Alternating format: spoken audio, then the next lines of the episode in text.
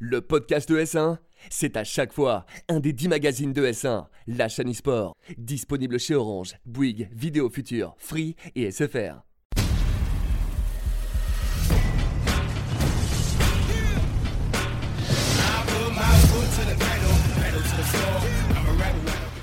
Salut à tous et bienvenue sur Top 1, votre émission dédiée au Battle Royale. Je suis Wystug et comme d'habitude je suis accompagné du rayonnant Pacify. Comment vas-tu Paci Je vais très bien, comme toujours. Eh bien ça fait plaisir et aujourd'hui on a un invité de qualité qui va nous parler de Fortnite, c'est monsieur Lézard. Salut Salut, mec. salut. Merci d'être avec nous. Est-ce que tu peux te présenter rapidement pour nos téléspectateurs, pour ceux qui ne te connaîtraient pas? Donc, bien sûr, alors je suis le coach Fortnite euh, de, d'Elios Stream Esport.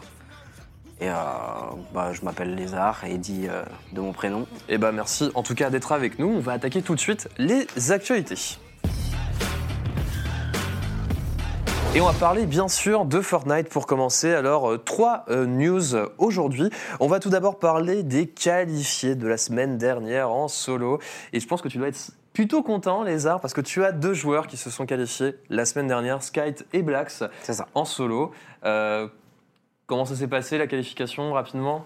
Alors, euh, Sky- euh, bon, a été régulé toute la soirée. Donc, euh, en vrai, euh, avant qu'il finisse euh, toutes ces games, on était plus ou moins sûr qu'il soit qualifié. Par contre, Black, c'est revenu du néant. Parce que de base, il avait 44 points. On le voit à l'image d'ailleurs, Ouais. Là qui faisait son petit débrief là qu'il avait posté sur YouTube, très intéressant d'ailleurs. En live de la GH, hein, avec le petit lama Ouais. giga cool derrière. Et, euh, et, euh, du coup, donc ouais, il a été régulier, donc il y avait plus ou moins aucune surprise. Euh, par contre, Blacks avait 40 et quelques points.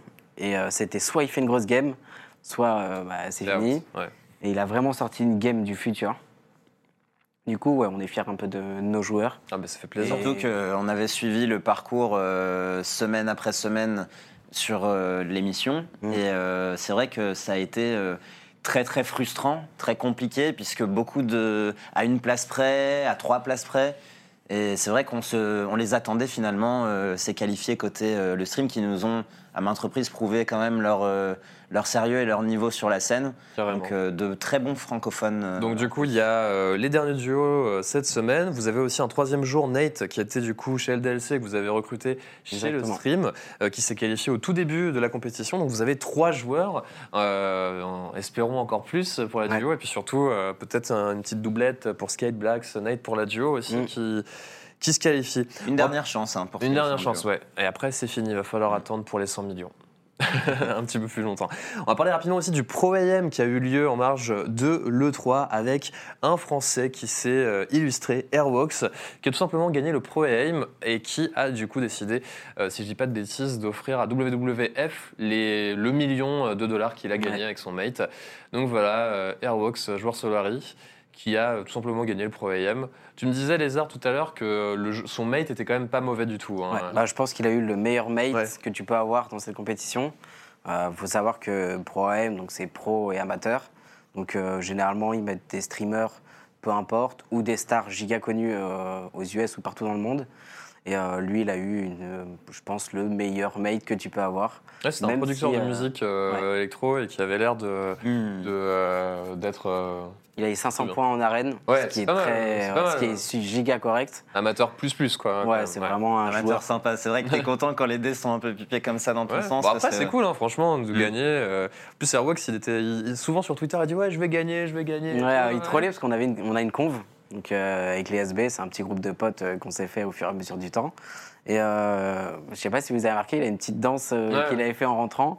Et genre, en gros, on- bon, je vais pas rentrer dans les détails, mais on a un petit jeu des probas. Et, et du coup, voilà, enfin, c'est marrant qu'il soit venu là-bas en mode troll en quelque sorte Et qui gagne. et qu'il gagne. Ouais. ouais, de- Ouais, c'est cool. On va parler rapidement du coup de l'actualité du jeu aussi avec la mise à jour 9.21 qui a rajouté du coup le lance-grenade de proximité. Euh, 67, 70 dégâts aux joueurs, donc ça pète près des joueurs, euh, tu peux le lancer, ça pète près des joueurs. Ça, ça va tout droit. hein. Ouais. C'est lance-grenade. Je trouvais ça pas ultra. euh, appuyé. Ça ressemble plus à un rocket launcher. euh, Explosion, euh, à euh, explosion, deux zones, hein, ouais. effectivement à proximité. euh. 131, 138 euh, de dégâts euh, dans les décors. Est-ce que tu vois ce- cette arme utilisée un petit peu dans, le, dans la World Cup là, pour la dernière euh, Euh, semaine? Complètement, complètement. En fait, le seul problème de Fortnite qu'on avait actuellement, c'est que la hauteur était beaucoup trop forte. Ouais. Tu pouvais pas que, il y avait aucun counter à la hauteur. Du coup, c'était celui qui avait cette hauteur-là qui gagnait. Sauf que là, avec euh, cet item-là, qui explose que si des ennemis sont à proximité, ou alors euh, s'il a fait une certaine distance qui est gigantesque, euh, je peux trouve vraiment nettoyer, c'est ouais, vraiment tu peux counter cette hauteur, euh, sauf, euh, enfin, sauf si tu as un lance-roquette, mais euh, Hmm. c'est très compliqué d'aller chercher un lance-roquette.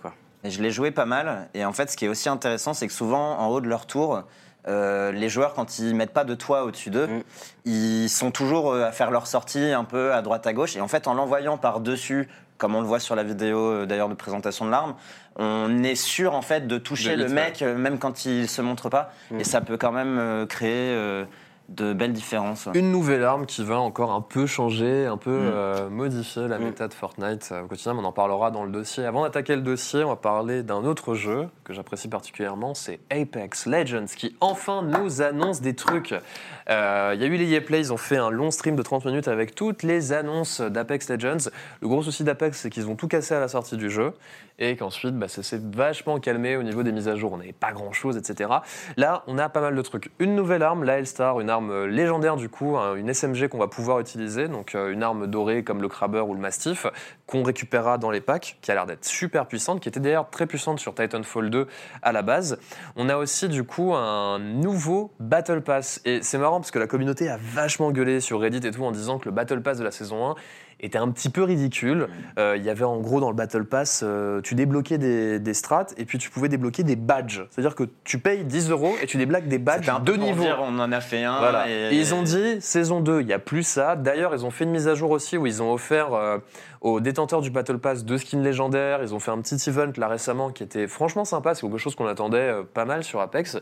Et globalement, voilà, un Battle Pass plus sérieux avec des skins franchement stylés. Voilà, genre Caustic avec ce skin.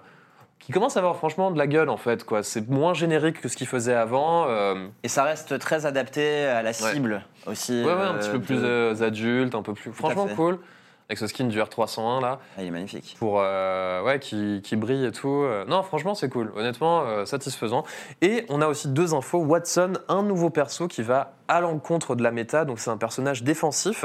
Euh, si vous connaissez un peu Call of Duty, vous voyez les systèmes trophy qui bloquent Mhm. euh, les grenades. Bah elle, son ulti, ça sera ça.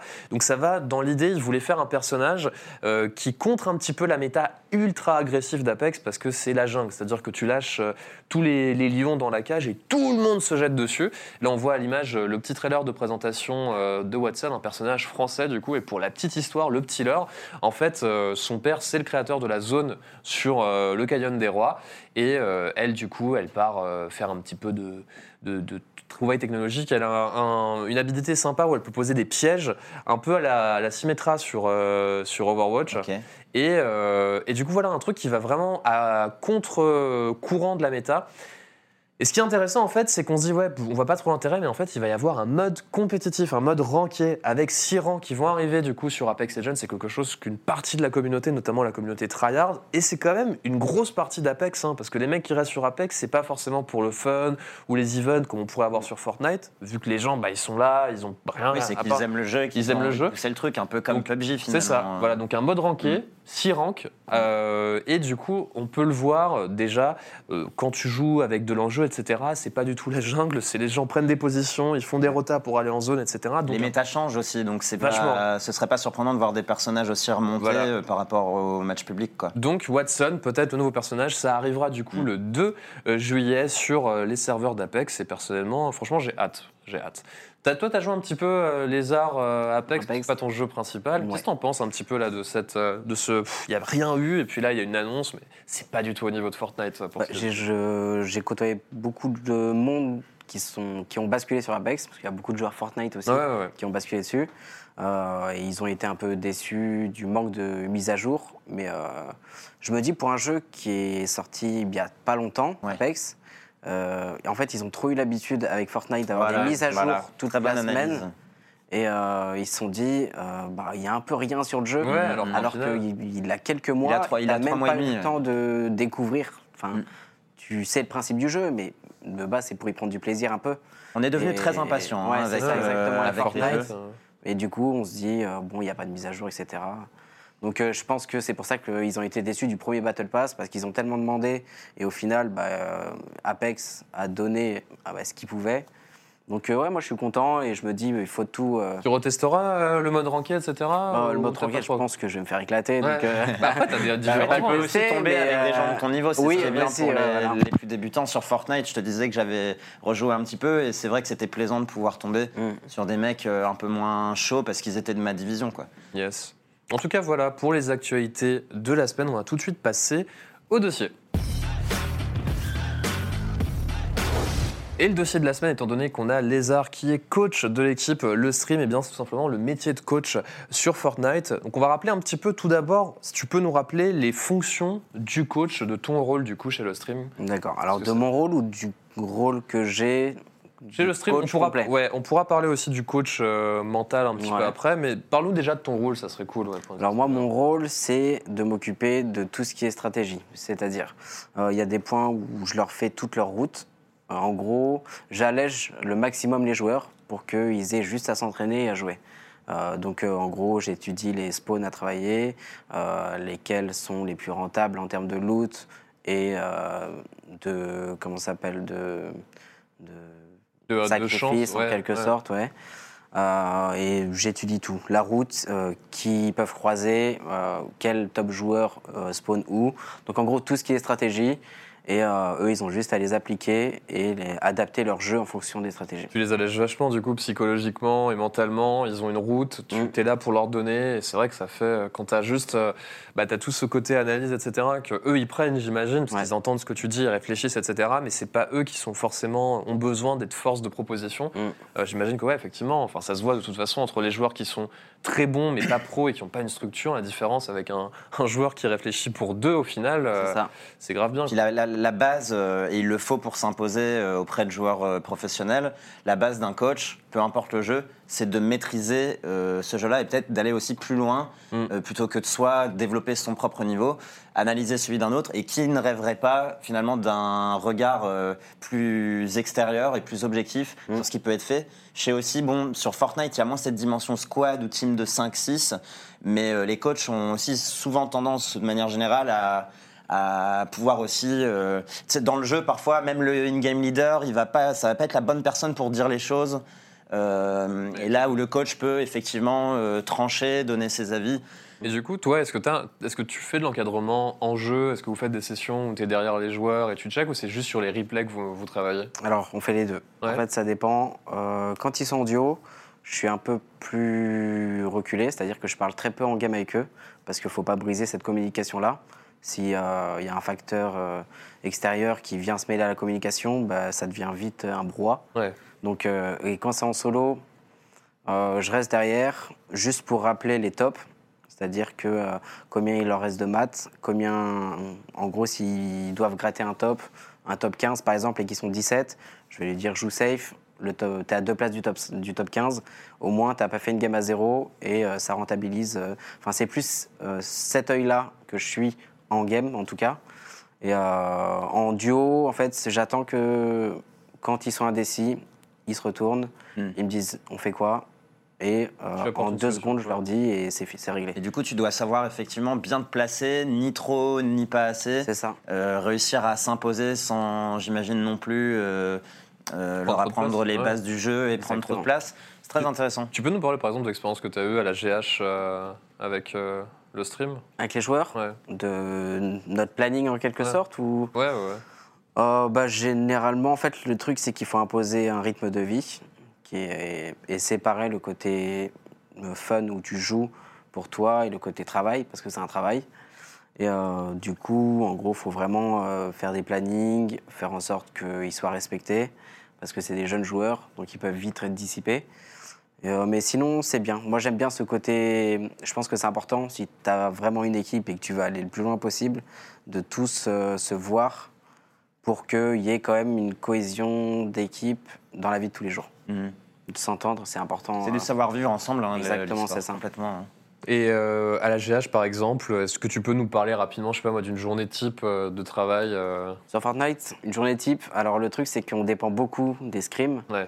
Et euh, c'est pas nous, c'est pas comme euh, un League of Legends où bah, tu crées un lobby de 5, tu prends une équipe euh, Ouais, top truc, tier hein, ouais. et tu fais un truc. Là, ça dépend de beaucoup de joueurs. Donc au final, les... le- mon planning est surtout géré par rapport à ça, parce que c'est pas les mêmes horaires en fonction des top EU et tout. Mais généralement, ils font une heure et demie, deux heures de build fight et d'edit, juste pour chauffer les Entre mécaniques. Entre eux, Ouais. ou même moi contre eux aussi des fois, ou avec d'autres amis, Mhm. peu importe ça. C'est juste pour chauffer les mécaniques. Euh, après, ils partent en scrim. Donc généralement, c'est soit scrim, soit des cups. Donc c'est une heure et demie, deux heures à peu près. Ça peut aller jusqu'à trois heures, c'est une grosse session. Tout dépend.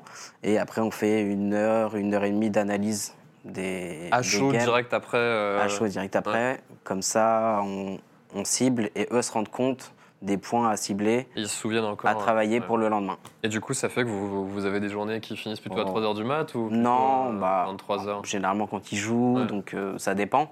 Mais euh, bon, généralement, ça fait quoi? 5-6 heures, grand max de jeu, quoi. de jeu. Ouais. C'est déjà OK, et puis ça passe vite. Vu que, En vrai, ça va, hein, franchement. ouais. euh, Et on avait une question, parce que c'est un sujet qui revient souvent aussi euh, sur euh, cette émission. Euh, tu es coach sur Fortnite, donc tu connais, euh, comme on le disait, très bien le Oui. sujet, le jeu. Toi-même, tu joues euh, à un très très bon niveau. Et finalement, est-ce que tu es une, une- une aide face à certains problèmes qu'ont le jeu? On en discutait tout à l'heure, sur tous ces changements de méta. en, en permanence, même toi, tu dois te tenir finalement à jour tout le temps face à tous ces changements. Tout le temps. Après, Fortnite, la communauté Fortnite est très soudée. C'est-à-dire quand euh, les joueurs sont soudés, il y a très peu de trash, comme on pouvait voir à l'époque des Call of, etc., où, euh, pardon, où euh, vraiment ça, ça s'insultait, etc., pour le troll, on va dire. Mais nous, on est assez soudés. On a des groupes entre nous où on se tient au courant. Moi, j'ai un groupe avec tous les top coachs bah, sur une conf sur Twitter où on se tient au courant. Et moi, je pars du principe où j'ai pas le savoir absolu. Donc, euh, j'échange avec d'autres personnes euh, pour avoir leur point de vue et me dire ah putain ça c'est pas débile et vice versa. Donc, euh, je pense que c'est comme ça que tu peux t'améliorer.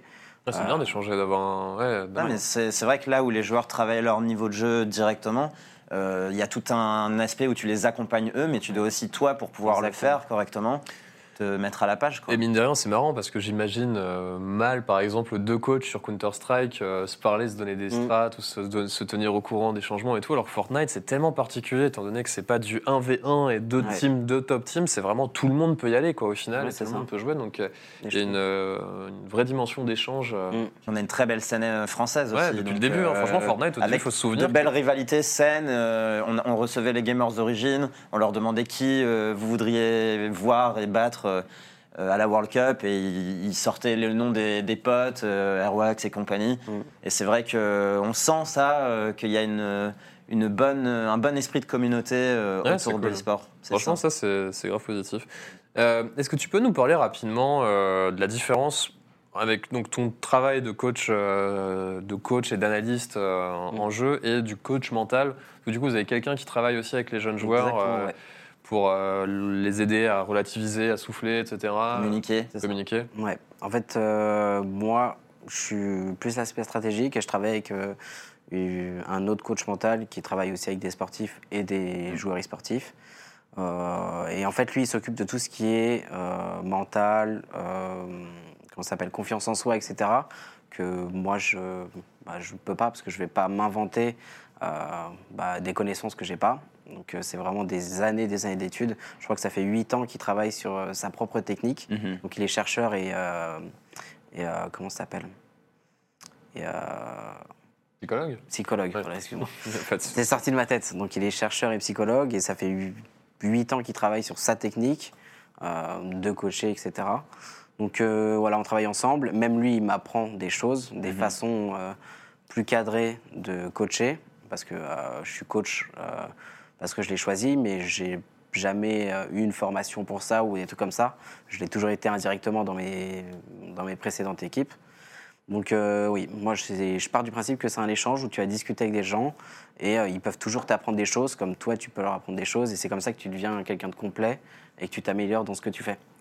Et est-ce que le fait que les, les joueurs soient jeunes, justement, ça pose des problèmes que, qu'il n'y aurait pas forcément avec des, des joueurs un petit peu plus âgés, tu vois. Sur quasiment tous les autres jeux, hein, sur finalement. quasiment tous les autres jeux, c'est vrai qu'il y a quelques scènes qui sont un petit peu Mm. plus âgées. euh, je pense à Dota ou PUBG ou des trucs comme ça, par exemple. Mais c'est vrai que ouais, sur Fortnite, c'est jeune quand même. Quoi. Mm. Des joueurs pros qui ont 14 ans, euh, 16, 17, 18. euh, Et d'où l'importance d'un encadrement en fait, et qu'il Mm. soit mental euh, et in-game.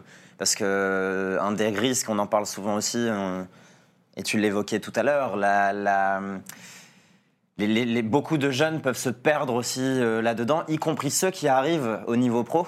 Ouais, Ils ouais. peuvent très très vite euh, finalement rien donner.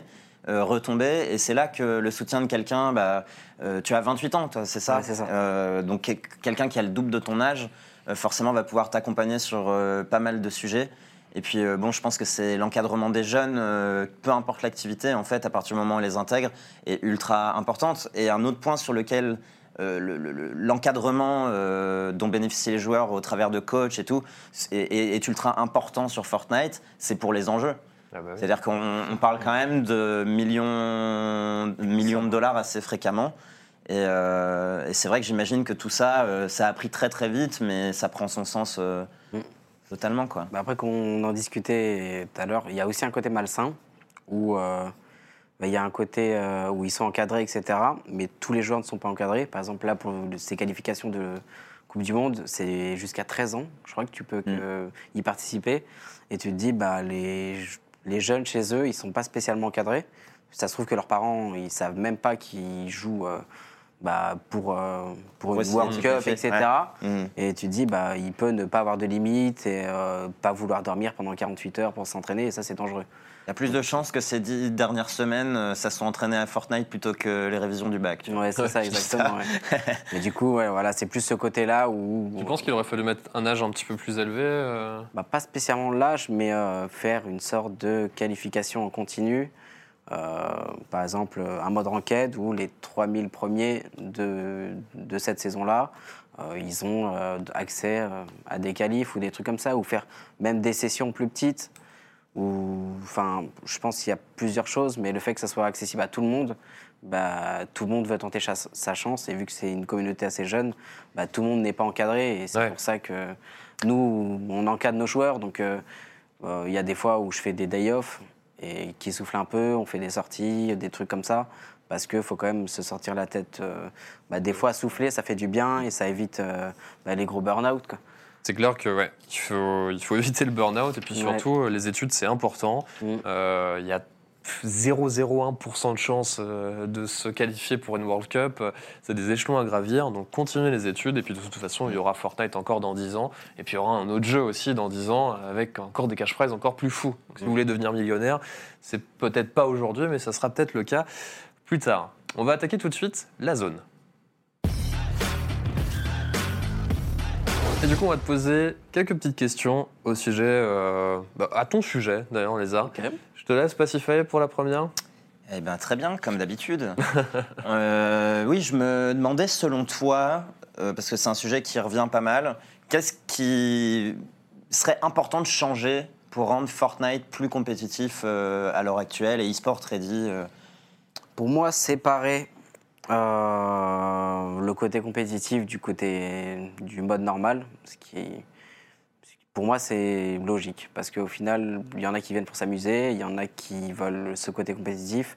On a un mode arène, mais euh, il y a un mode sensu qu'il n'y a pas euh, dans le mode normal. Donc le mode sensu, c'est quand tu tues quelqu'un, tu récupères du shield. Donc bah, les gens jouent que en mode ranked juste pour avoir ce mode-là. Ouais.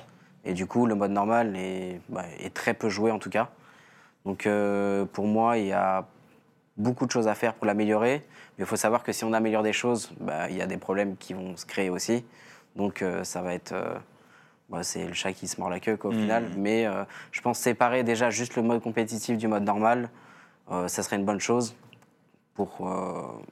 pour voilà en fait. Oui, pour euh, plus avoir ces problèmes de méta qui tombent en plein milieu d'un tournoi ou de certaines euh, qualifications comme on le voit là sur la World Cup. Avec l'épée du, du Winter Royal. Ouais, ça, on l'a Ouais, ça. c'est resté ça. On s'en souviendra. Et moi, j'ai une question à te poser. Où est-ce que tu te vois dans 10 ans dans l'idée Pas facile comme question, mais Euh, où est-ce que tu aimerais te 10 voir Où est-ce que j'aimerais me voir? Euh, Dans 10 ans, bah, toujours dans le milieu, euh, je pense. euh, de Vidéoludique. l'e-sport, ouais, vidéoludique. Euh, après, plus derrière la caméra que devant. Ouais. Moi, je suis, moi, j'aime bien être derrière et et gérer un peu les choses que plutôt être euh, dans les. Enfin, en gros, j'aime bien partager mon expérience, on va dire, euh, plus que euh, m'en vanter en quelque sorte, quoi. En tout cas, tu t'es très bien dérou- débrouillé devant la caméra aujourd'hui. Bah, merci. Ah, tu nous as carré. Franchement, merci, c'était super cool. Merci pour Bah, ton merci expertise. euh, merci d'être venu. C'était du coup top 1. Et nous, on vous dit à la prochaine.